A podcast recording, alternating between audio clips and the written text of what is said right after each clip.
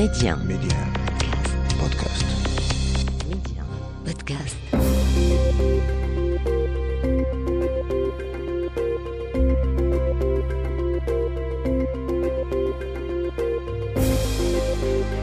L'Afrique doit faire confiance à l'Afrique et le développement du continent passe par les Africains eux-mêmes avant tout.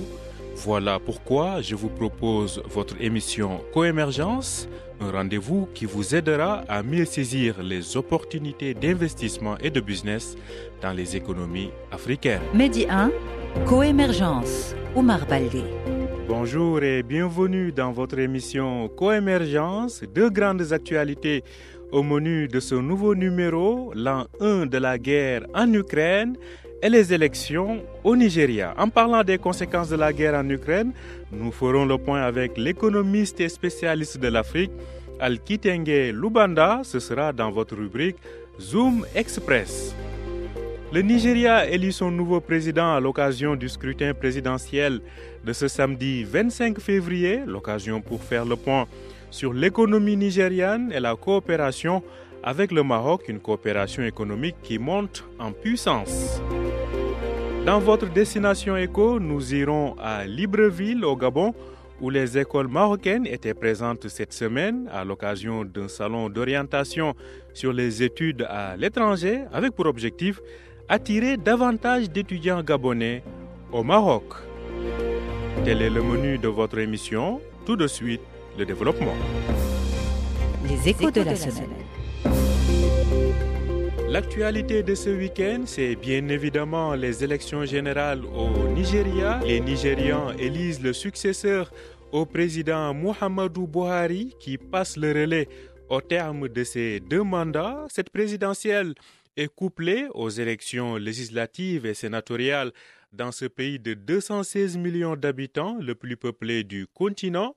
Les gouverneurs et les députés des assemblées locales de la plupart des 36 États qui composent cette République fédérale seront eux élus le 11 mars prochain. Le Nigeria, c'est l'une des premières puissances économiques du continent en termes de PIB, un pays dont les relations politiques avec le Maroc s'améliorent, idem sur le plan économique, comme nous le dit Gilbert Tamba dans ce reportage réalisé à Abuja, la capitale de la République fédérale du Nigeria.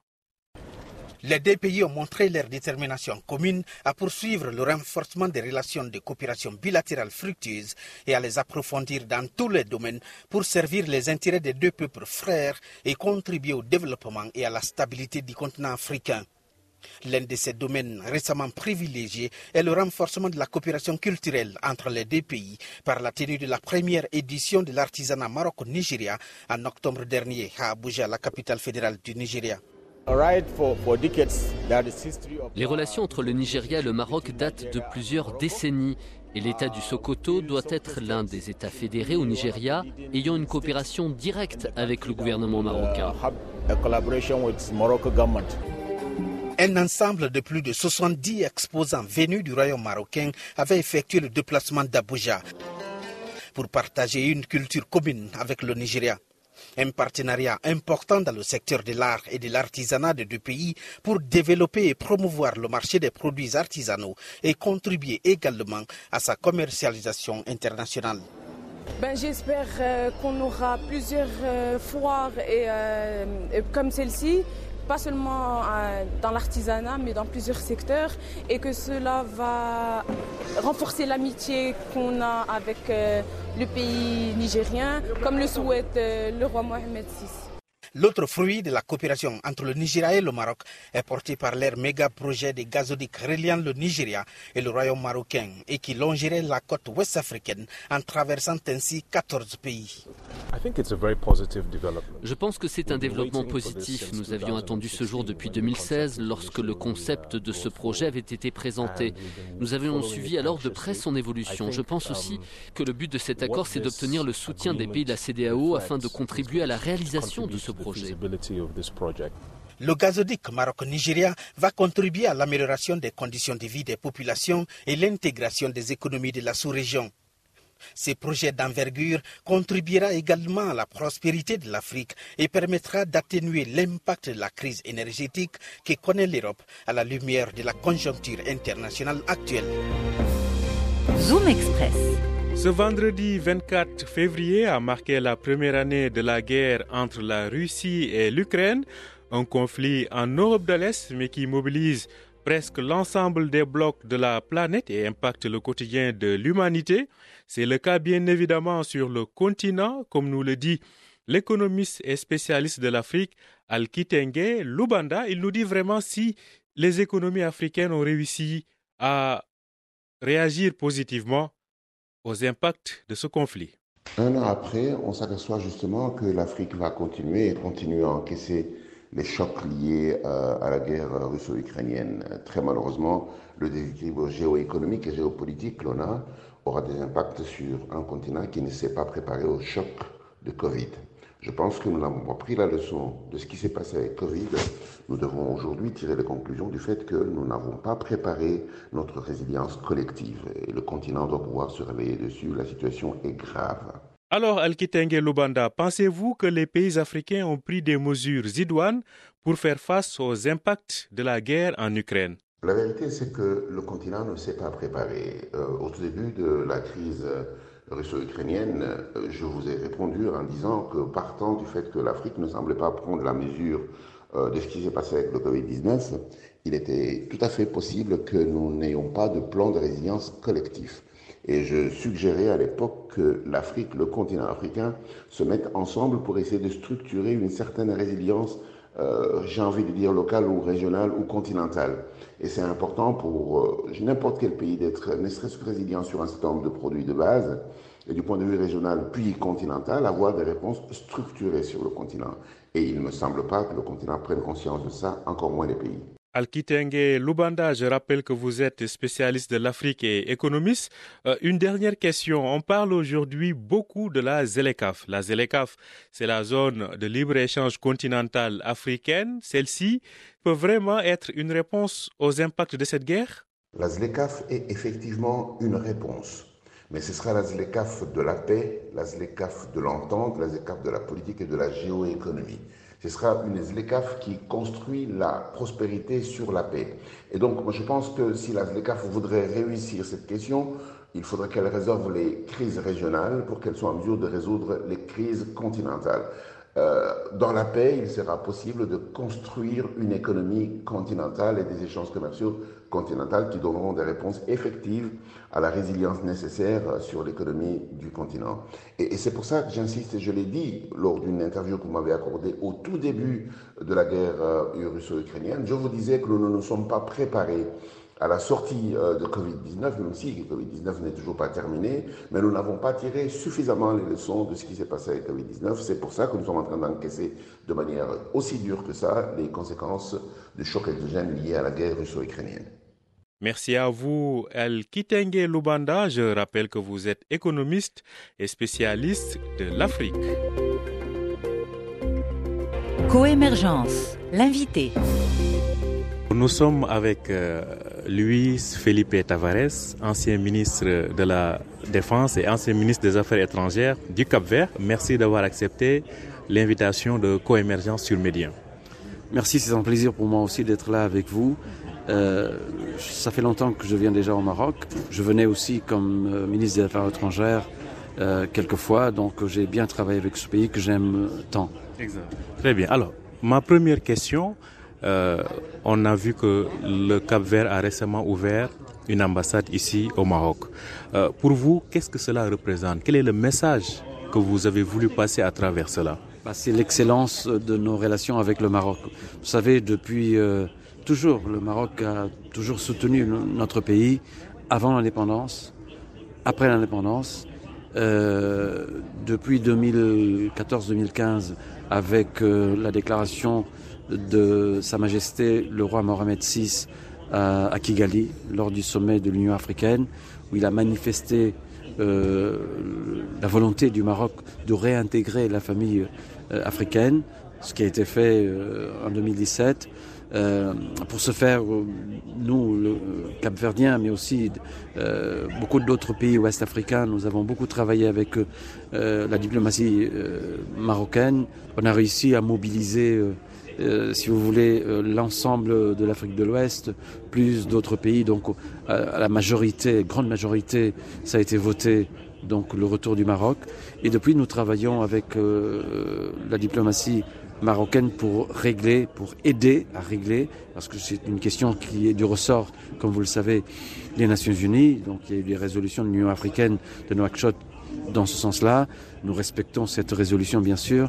Donc c'est un euh, problème qui était traité au niveau de l'ONU, mais nous sommes là, euh, nous sommes là pour, euh, pour pousser, pour soutenir à ce qu'une solution soit trouvée et pour nous, la solution, c'est l'autonomie proposée par le Maroc.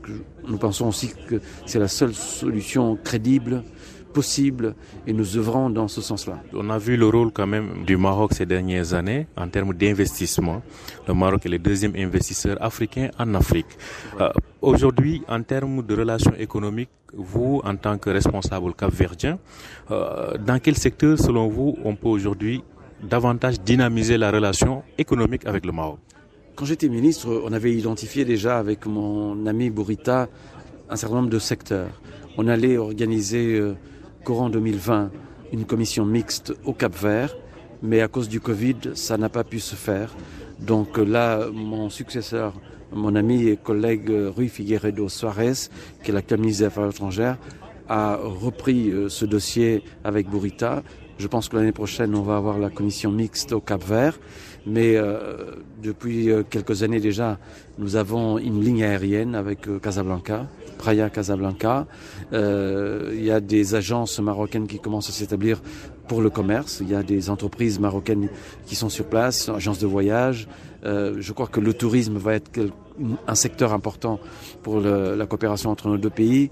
La pêche, l'agriculture, mais aussi les services tout ce qui est numérique, enfin l'économie digitale comme on dit aujourd'hui. Euh, on va discuter aussi des questions liées au changement climatique. Enfin, il y a beaucoup de sujets. Euh, il y a la volonté politique des deux côtés, côté capverdien et côté marocain. Je pense qu'on est bien lancé pour euh, une coopération très longue avec le Maroc et surtout pérenne dans le temps. Et je crois que c'est très important pour le peuple marocain, mais aussi pour le nôtre. Quand vous parlez du tourisme et des vols directs, euh, on sait que le Maroc est l'un des premiers pays touristiques du continent. Le Cap-Vert est aussi une destination touristique très prisée par beaucoup de Marocains. Peut-être il y a le problème des visas qui est, encore là. À ce niveau-là, euh, quelles avancées sont possibles pour faciliter les flux? Quand j'étais ministre, on avait commencé la discussion pour supprimer les visas sur les passeports euh, diplomatiques et de service. Et après, euh, traiter la question du, sur le, enfin, suppression sur les passeports ordinaires. Je pense que la commission mixte qui va être réalisée l'année prochaine va aller dans ce sens-là. Je pense qu'il y a la volonté des deux côtés et je crois que ça va être une réalité bientôt pour le bénéfice de, de, des deux pays, hein, parce que, comme vous avez dit, et c'est juste, aujourd'hui, notre pays a exempté de visa tous les pays de l'Union européenne, plus la Suisse, le Liechtenstein, San Marino, les États-Unis, le Canada. On le fait déjà dans le cadre de la CDAO, il y a euh, suppression de visa entre nous, donc circulation des personnes et des biens. Mais on, veut le faire aussi avec Maroc, avec d'autres pays avec lesquels nous avons d'excellents rapports, parce que c'est très important pour notre tourisme. On avait, avant euh, le Covid-19, on avait euh, presque un million de touristes, le double de notre population. Et là, la reprise économique est là. Euh, la Banque du Cap Vert vient d'annoncer que euh, on peut avoir un, taux de croissance l'année prochaine de 8%, 8, 8,5%. C'est énorme. Donc ça veut dire que notre économie a réagi bien à la phase post-pandémique et on va continuer de travailler. Notre gouvernement fait un travail extraordinaire, un travail acharné pour redresser notre économie et le fonctionnement euh, de nos institutions parce qu'elles ont pris un coup, vraiment. C'est pas que le Cap Vert, mais le monde entier. Mais là, je crois qu'on est sur la bonne voie et je suis très optimiste dans ces relations entre le Cap Vert et le Maroc et euh, la commission mixte qu'on va organiser l'année prochaine. Les deux pays vont organiser l'année prochaine à Praia va être un moment très fort de renforcement de cette coopération-là économique. À la fois, il y aura, il est question de, de, de créer une chambre de commerce maroco-capverdienne. Donc ça, c'est une initiative aussi qui va dans ce sens-là. Il y a des entrepreneurs là, j'ai discuté avec pas mal d'entrepreneurs marocains qui sont intéressés. Euh, on va essayer de travailler avec les autorités pour identifier des, des, euh, des entreprises capverdiennes qui pourraient travailler avec euh, leurs homologues marocaines pour justement développer une coopération gagnant-gagnant. Mhm. Peut-être une dernière question. Comme je le disais, vous avez ouvert votre ambassade il y a quelques mois ici au Maroc. Avant cela, on avait un consul honoraire, la personne de Mohamed Himdouche pour ne pas le nommer. Parlons de la coopération technique parce qu'on sait qu'il y a l'AMCI. Comment se passe la coopération technique avec le Maroc? Bah, tout d'abord, vous avez parlé de notre consul honoraire. Permettez-moi de dire un mot sur son excellent travail. Depuis 2007, il a fait un travail extraordinaire. Aujourd'hui, on a une ambassade, un consulat à Darla. C'est grâce à son travail aussi. C'est un homme qui a beaucoup fait pour, euh, euh, comment dire, le rapprochement entre les deux pays à tout point de vue, et il continue de le faire. Concernant la question que vous me posez, oui, il y a beaucoup d'étudiants capverdiens ici. On avait, euh, on a toujours eu des étudiants capverdiens ici. Euh, vous avez dans pratiquement euh, toutes les institutions du, Cap-Vert des, cadres qui ont fait leurs études ici. C'est une bonne chose. Là, on pense que vous avez des ingénieurs, vous avez des avocats, vous avez des économistes, vous avez des médecins. Euh, des ingénieurs agronomes parce que c'est une spécificité. Le Maroc est très avancé en matière d'agriculture et je pense que l'AMSI, euh, son directeur, mon ami Mohamed Medkal, fait un travail extraordinaire. On a bien avancé sur beaucoup de sujets. Euh, je pense qu'il sera là l'année prochaine aussi pour la commission mixte, pour identifier d'autres secteurs. Euh, les diplomates de, chaque côté, des deux côtés, vont travailler ou sont en train de travailler là-dessus pour préparer bien cette réunion importante. Et je crois que l'avenir nous appartient. C'est-à-dire, euh, on va, on va continuer de travailler avec le Maroc. Nous avons euh, depuis des années déjà reconnu la marocanité du Sahara. Je pense que le travail doit être continué, poursuivi, avec un lobbying responsable de notre part, des amis du Maroc. Et, je crois que tout ça va récompenser euh, le travail extraordinaire qui, à mon sens, Sa Majesté le roi Mohamed VI, que Dieu l'assiste, est en, est en train d'accomplir. Sa Majesté le roi Mohamed VI est un homme dont j'apprécie et j'apprécie la droiture et la volonté de changer, de moderniser son pays, mais aussi l'Afrique. Il œuvre beaucoup pour l'unité du continent africain et ça, c'est un exemple pour notre continent et j'en suis très fier d'être là au Maroc. Merci à vous, Louis Felipe Tavares. Je rappelle que vous êtes euh, ancien ministre des Affaires étrangères et ancien ministre de la Défense du Cap-Vert. Merci d'avoir accepté notre invitation. Merci beaucoup, à la prochaine. Destination Éco. Je vous le disais en titre, on termine cette émission au Gabon où vient de se tenir un salon d'orientation sur les études à l'étranger. Les écoles marocaines y étaient présentes en force avec pour objectif d'attirer davantage d'étudiants gabonais au Maroc. Notre correspondant à Libreville, Ismaël Obiangze, y était également. Je vous propose d'écouter son reportage. Parmi les visiteurs des stands de promoteurs d'établissements d'enseignement supérieur, élèves et encadreurs pédagogiques avec une forte envie de tenter l'expérience marocaine en matière d'offres de formation. Les bonnes relations qu'entretiennent le Maroc avec le Gabon sont un atout déjà pour ces étudiants-là qui souhaitent bien sûr aller étudier dans ces universités-là. Donc je dirais que c'est une très bonne destination pour les étudiants. Les choix sont ici multiples et variés. Une université comme Méditerranée de Fès présente ses atouts aux potentiels candidats. L'université donne l'occasion aux étudiants euh, bacheliers de se former dans un cadre exceptionnel, dans un cadre euh, professionnel. Donc euh, on est là aujourd'hui pour rencontrer les parents, les, les, étudiants pour leur expliquer quelles sont les démarches, quelles sont les possibilités. À travers cette caravane d'orientation initiée par Smart Africa, le message derrière est de mettre l'expertise africaine au service des Africains. On n'a plus rien à envier à l'Occident, que ce soit en termes de, de formation ou en termes d'accès à, à, à, la formation, on n'a plus rien à leur envier. Donc il faut venir au Maroc se former. Cliniquement, on est très bon. En plus d'une formation adaptée aux besoins du marché de l'emploi, Les étudiants bénéficient de plusieurs facilités sociales et administratives au Maroc.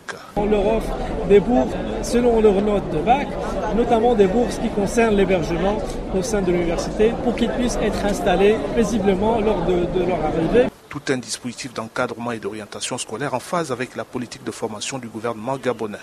La satisfaction de savoir que euh, une structure comme euh, Smart Africa s'engage véritablement à nous soutenir dans les choix de formation que nous faisons ici. Après Libreville, Smart Africa organise la deuxième phase de son salon international d'orientation ce week-end à Port-Gentil, capitale économique du Gabon. Merci à vous, Ismaël Obiangze, pour ce reportage depuis Libreville. Voilà, c'est la fin de cette émission. Merci de l'avoir suivi. Je rappelle que vous pouvez retrouver Coémergence sur notre plateforme Medium Podcast ainsi que sur les plateformes de podcast habituelles. Bonne suite de programme sur Medium.